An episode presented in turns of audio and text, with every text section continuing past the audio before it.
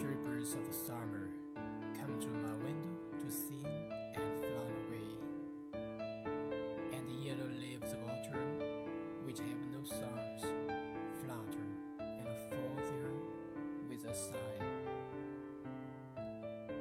夏天的飞鸟飞到我的窗前唱歌，又飞去了。秋天的黄叶，它们没有什么可唱，只叹息一声。